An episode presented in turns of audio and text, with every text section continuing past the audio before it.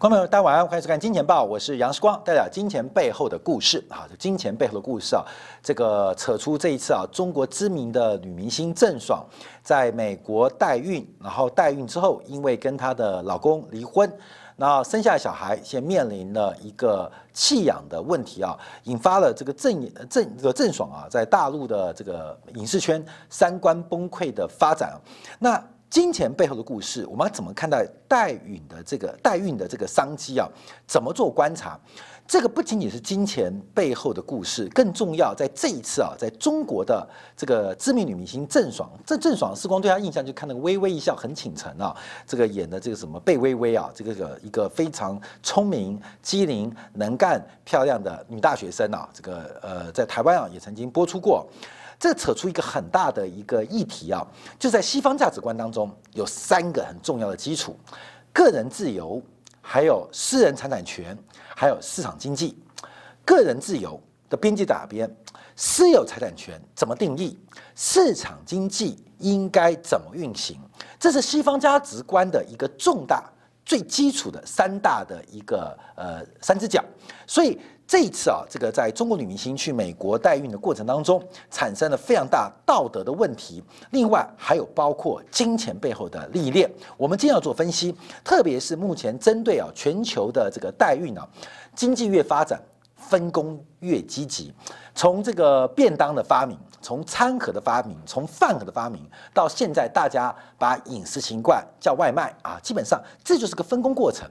就是个分工过程，包括了物质文明的进步，包括了洗衣机的出现，也部分转嫁了过去妇女同胞在这个洗衣服的一些劳动力。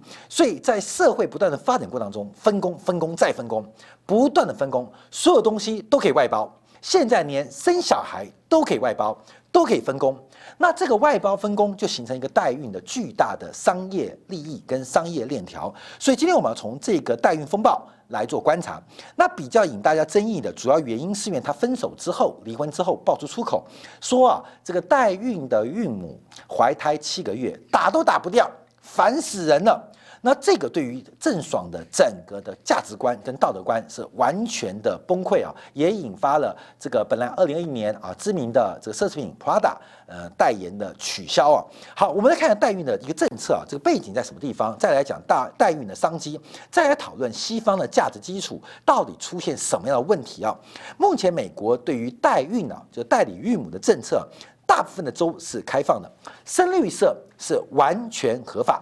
在美国五十州当中的十一州是完全合法，那这个可以代孕，那根据实际的情况来做细致规定，是浅绿色的，大概有三十个州，美国有三分之二的州基本上是可以代孕，但要根据实际情况来做细致规定。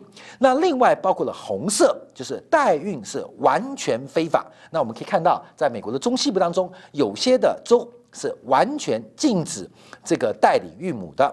那另外黄色的是代表代理孕母有法律障碍，还有包括橘色线，像沙亚利桑那州啊，这个代孕合同是无效的。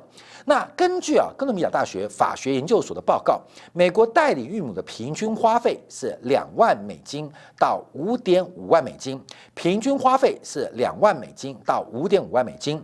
另外还必须支付代理孕母的健康保险。跟其他费用，光是这部分啊，可能就上看十万美元啊。另外还包括了，包括像捐精捐卵，还有包括了这个相关代价，所以动辄花费可能要接近十五万美金到二十万美金。很多的夫妻希望能够求子求女，希望能够孕育下一代。那有的是因为生理的限制或疾病的关系，或部分的缺陷，影响到。他传宗接代的过程或能力，但有的部分像郑爽，基本上应该就是为了维持身材啊，应该就是为了维持身材，所以他选择了代理孕母。那这种机制啊，就扯引发了非常大的价值论断。在东方社会啊，包括了大陆地区，包括台湾地区，目前都禁止代理孕母。可事实上有没有代理孕母？大家心知肚明，代理孕母的生机。商机是非常非常大，它形成一个非常阴暗的产业链条，而且存在巨大的利润。好，我们看一下，先讨论到这个代孕之变呢，因为我们先强调西方价值观的基础就在于个人自由、私有财产权，还有一个效率市场，这三个的结合形成西方价值基础。所谓的自由。最核心的来自于物质自由，所以我们看到，包括海耶克也提到，人没有物质自由，不要讲自由，所有自由基础先摆脱，包括对于收入、对于资产、对于债务的牵绊跟依赖，所以物质自由是所有自由基础，所以个人自由跟私有财产权是紧密捆绑，而私有财产权又跟市场经济、市场效率形成了西方价值基础的三只脚，所以我们就要观察到底代理育母合不合法。合不合理，在道德上怎么做观察？我们先做一个直观做掌握，因为代理孕母就等于出出租器官，呃，有些代理孕母出租她的子宫跟她的相关的这些生殖系统给需要的人啊，就是把人给分割出去。那这个分割啊，我们第一感觉是不道德的，可事实上整体就可以出租哦。譬如说今天上班打工，这个上班打工就是把整个人呃卖给老板，或把时间租给老板。换取对等的劳务报酬，所以很妙。人可以整体的租赁啊，整体的呃价值化，或是商业化、资本化、价格化、货币化来进行销售。找工作嘛，你月薪三万八，月薪五万九，月薪十五万，哎，基本上就是有对价关系哦。人可以整体来进行商品市场的物物交换，可以进行交换。那为什么器官不可以？哎，这第一个就是说，哎，整体的可以，那我分拆呢？我们能把鼻子啊出租，能够把我的手掌出租，我把我的器官出租，能够在有意义当中、有商业价当中，为什么不能分割出租？人找工作可以交换啊，可以被老板霸凌，可是为什么器官不能出租？所以第一个，这个事情能够分割吗？能够分？人是可以分割吗？人假如是可以。变商品交换，那器官为什么不行？所以这个商业代孕呢，它就变成一个很特别的契约行为，也是市场行为。可是因为代孕基本上又扯到下一代生命的产生，所以就牵扯到了道德观的问题。好，我们就从国际主要对于代孕啊这种合不合理、合不合法、有没有道德约束的价值观论述，从正反两方来进行一个说明。第一个是自由主义者。自由主义者，他们体市场标榜自由，他们说啊，人民参与自愿交易啊，包包括我希望找一个代孕，而那个代孕的妇女愿意接受这个需求，这是一个尊重人民是自由的一种标杆，所以干预市场对于个人自由是一种侵犯。而代孕基本上是一个契约行为，所以它就是一个市场行为，而这个市场是不容干预的，所以对于整个社会的长期宏观运行来讲是利大于弊啊。第一个，我们先从这个正方来做观察，我们都在讲反方论点了。那另外是功利主义者，也是认为是市场经济，而且标榜福祉。一个好的市场，一个效率市场，能够把要素配置到最优化，所以自由市场会增进整体的福祉。两人进行买卖，双方各取所需，只要没有害到别人，交易又对双方有利，整体社会的福利当然是有增无减。所以开放代孕还可以提高生育率，改变人口年龄结构，缓解老龄化的各种压力。所以对社会来讲，是利大于弊的，所以第一个站在自由主义来讲，既然堕胎可以，为什么代孕不行？杀掉生命可以，为什么产生生命不行？所以对于自由主义者，对于市场啊的信仰者，基本上这也是西方。价值观的一个基础，所以我们看到美国啊，超过三分之二州是能够接受代理孕母。那接受代理孕母，它不单单是从医疗的思考做出发，更多的是来自于西方的价值基础。可来到东方就不一样了。第一个啊，这个反方就认为啊，因为这个类币计算的方式并不同，尤其代理孕母放开啊，基本上会使得弱势的贫困女性。成为家庭的牟利工具，尤其代理孕母通常的经济环境并不优，这个经济环境不优时候，就产生了先天竞争条件的不足，再加上需求方啊就需要代理孕母，跟代孕母的供给方本身的资讯不对等，本身这个交易基本上就非常不公平，而且可能产生一系列的犯罪引诱行为。另外，代孕契约的违约现象，就这次发生哦，可能会造成严重的社会负担跟人伦悲剧。因为产下的婴儿在这次郑爽准备弃养，基本上形成了一个非常恐怖的违约行为。它并不是跟代理孕母违约，而是对于社会责任的违约。这种违约现象将会造成严重的社会负担跟人伦悲剧。所以这是反方的论点。另外提到啊，对针针对自由市场提到，完美的契约跟完美的市场。从来都是理想，从来并不存在，所以常常会出现价格失灵现象，可能高估，可能低估，可能高估，可能低估。我今天需要代理孕母，可能我觉得这个价格太便宜了，可接受我的弱势妇女哎的需求，她可能觉得哇，生一个小孩，我再加上生五个八个，多生一个跟下鸡蛋一样，哎呀，太高估，太。有利了，所以对于整个完美的契约行为跟市场行为，这种所谓的自由机制，其实它只是会创造一个贫富差距的扩大。所以代理孕母的问题，它不单单是代理孕母问题，而是当它商品化，当它变成货币化之后，它反映的是整个市场最后在自由竞争的环境，反而加大了贫富不均，甚至阶级的出现。所以，表面的自由，其事实上并不能解决贫富差距所引发的公正问题。那另外有人提到，代孕啊，维护了那些维护那些无法生育的这个呃孩子权利，所以这是基本人权啊，基本人权。反方就提到，生不愿不愿意生是人权，能不能生不是人权，有意愿，这个意愿。能不能执行，可能是一种自由的人权、个人权。可是能不能生，它跟人权就没有关系啊。所以生育权跟拥有孩子的权利是完全不同的观念。好，外面为什么我今天要讲郑爽这个题材啊？讲待遇机制，它不是只有代理孕母，因为在社会很多的商品交换，我们今天的投资、我们投机、我们的买卖、我们的交换，都会扯到这个问题。那这个问题到底是不是完全的个人自由？完全的私有财产制度，而且完全的相信市场会来到最高的极致完美效率，这就是西方价值追求的一个目标。可事实上，能不能有没有完全的个人自由？有没有真正的私有制制度？怎么做切割？什么叫自私有制？什么叫公有制？我今天吸进来的氧气、吐出去的二氧化碳，到底是谁的资产、谁的负债？能够划分？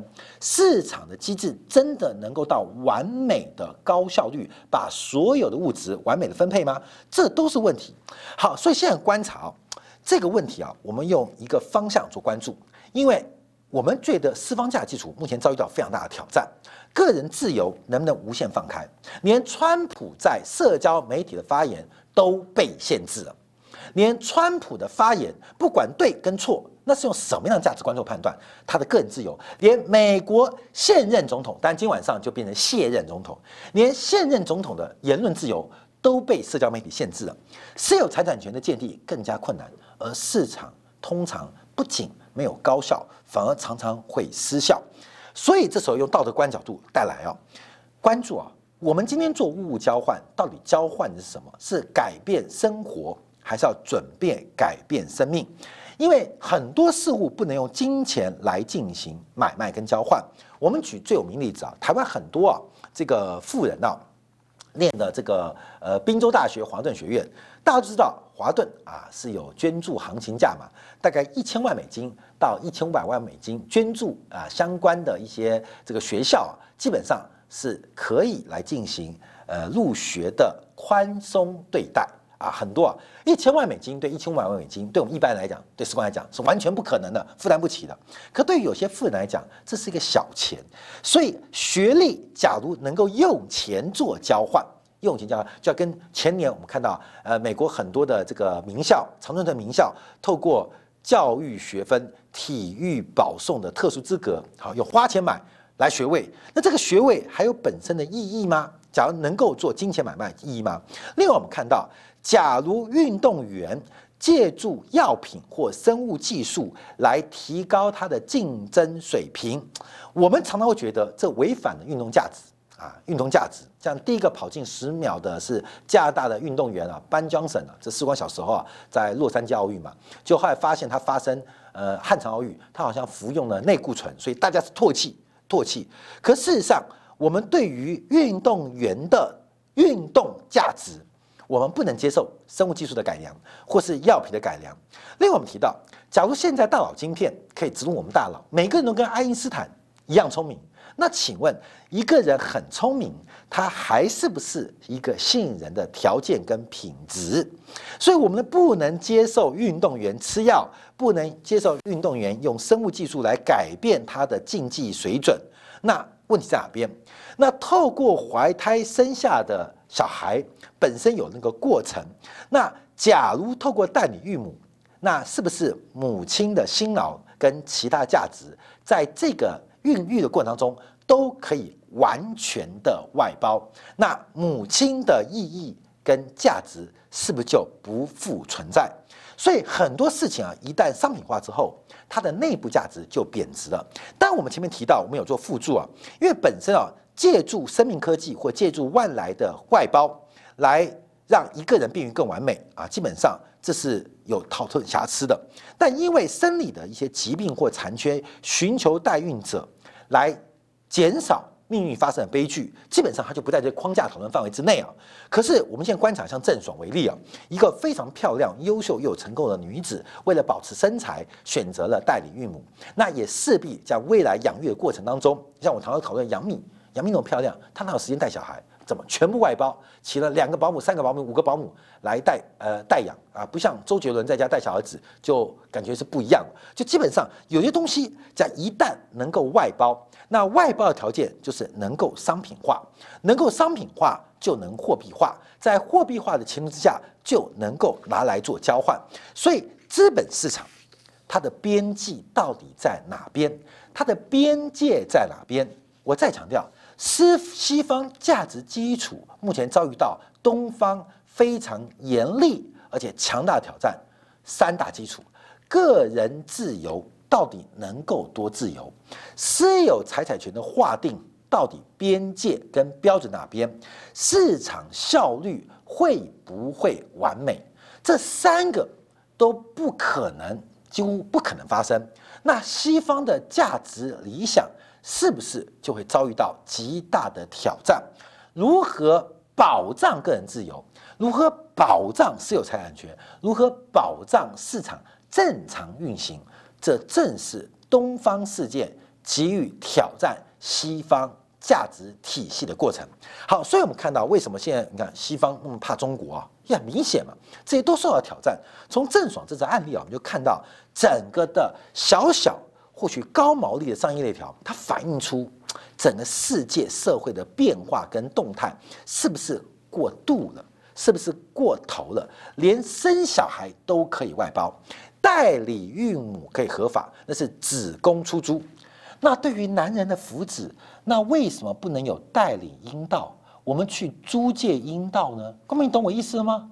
假如子宫都可以合法来代理，在更优化。啊，不是因为生理缺陷或疾病缺陷的需求之下，只是为了保持身材，所以可以代理子宫。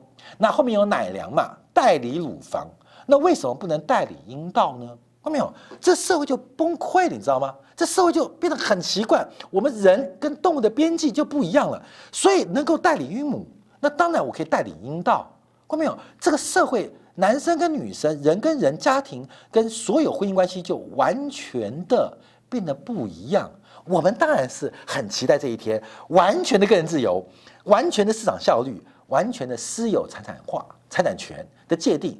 那我们就从由上到下，从代理乳房、代理子宫到代理阴道。所以前面很多人反对，哎，到这边讲提到，假如开放，那到底能开放多大？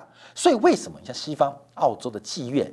荷兰的妓院可以合法，澳洲妓院可以公开上市，就是已经完全把人的器官透过自由的普世价值，透过商品化来做开放，这就是我们提到很多事情可以做不能说，很多事情只能想不能说不能做。可是，在西方世界当中，什么事情想了就可以做，说了就要达到，这就是西方的价值基础。当然，在这个时候，我们要坚定的支持西方价值基础，东方的价值、东方的伦理、东方的道德观的包袱实在太大，实在太重了。所以，我们讲到商机，我们这边跟大家报告，在纳斯达克就有挂牌一档啊，这个专门替生育计划私人定制，从冷冻卵子试管婴儿全一条龙一条边的服务啊，这个 p a g i n i 这家公司啊，从二零一九年十月上市。短短这一年半不到时间，股价上涨了将近三倍之多，百分之两百七十八。今年啊，过去这半年的股价就已经涨升拉抬了有一倍之多。而且最特别的、最特别，这 p r o j e c t 这家公司啊，主要是针对企业用户来的，最大的客户是 Google、亚马逊跟微软，分别在二零一九年的营收百分之十六、百分之十五。百分之十，就是 Google、亚马逊跟微软这三家公司所提供的生意，占这个 p r o g e n y 这家公司百分之四十一的营收来源。所以，我们看到科技公司，我不知道为什么原因，成为整个整个代理孕母或生育计划当中最重要的。一个生意来源，那 p r o j e c t 它是从冷冻卵子试管婴儿还没有做到代理孕母啊，可是一条边一条边，它会这个做出相关的配套的协助跟服务。这个生意到底有多大？关妹，我们先从这个 p r o j e c t 的财报做观察，它的营收这是每一季度用万美元做单价，从上市之前，二零一八年第一季每季的营收是两百二十二万美金啊，两千两百。两千两百二十五万美金，每单季营收两千两百二十万美金，就是一个月啊，大概是七百万美金的收入。到了最新啊，去年的第三季报告，它的营收规模来到一个季度将近一亿美金。从每一个营收，每个月的营收。不到七百万美金，到现在月营收超过三千万美金，它的营收成长从二零一八年年初到二零一九年到去年的下半年，已经出现了将近五倍的增速跟发展，五倍的增速发展，从净利润表现跟毛利润表现，其实都非常非常的优秀跟变化，这就是一个巨大的生意经啊。那当然啊，这个呃代理孕母啊。是不是可以从别的角度做观察？我们撇除道德观，现在全球面临最大的问题就是少子化的时代。这少子化，第一个碰到了生育年龄拖延，还有外在环境的干扰，所以使得整个少子化的压力跟少子化问题，能不能透过代理孕母来解决？这是一个人类。更重要的需求，所以会不会在最后需求当中，也跟西方价值基础没关系，也跟东方道德观没关系，就是为了单纯延续生命。另外，从积极角度，就是过去啊，这个皮尤研究中心啊，二零一九年报告，过去二十年来，世界对于同性恋的接受度大幅的提高，而同性的家庭也有传宗接代或是准备迎接小孩的期待跟希望。那唯一方法就是靠。代理孕母，而这个商机到底会多大？而我们到底要怎么判断？从西方的价值基础来看待东方的价值体系，它可能是一个生意，可能是一个悲剧，也可能对部分人带来喜剧。可是市场的边界到底在哪边？好，因为时间关系啊，我们先休息一下。不管越南股市的波动，还稍后我们会针对美国叶伦的这个就任的一个听证会。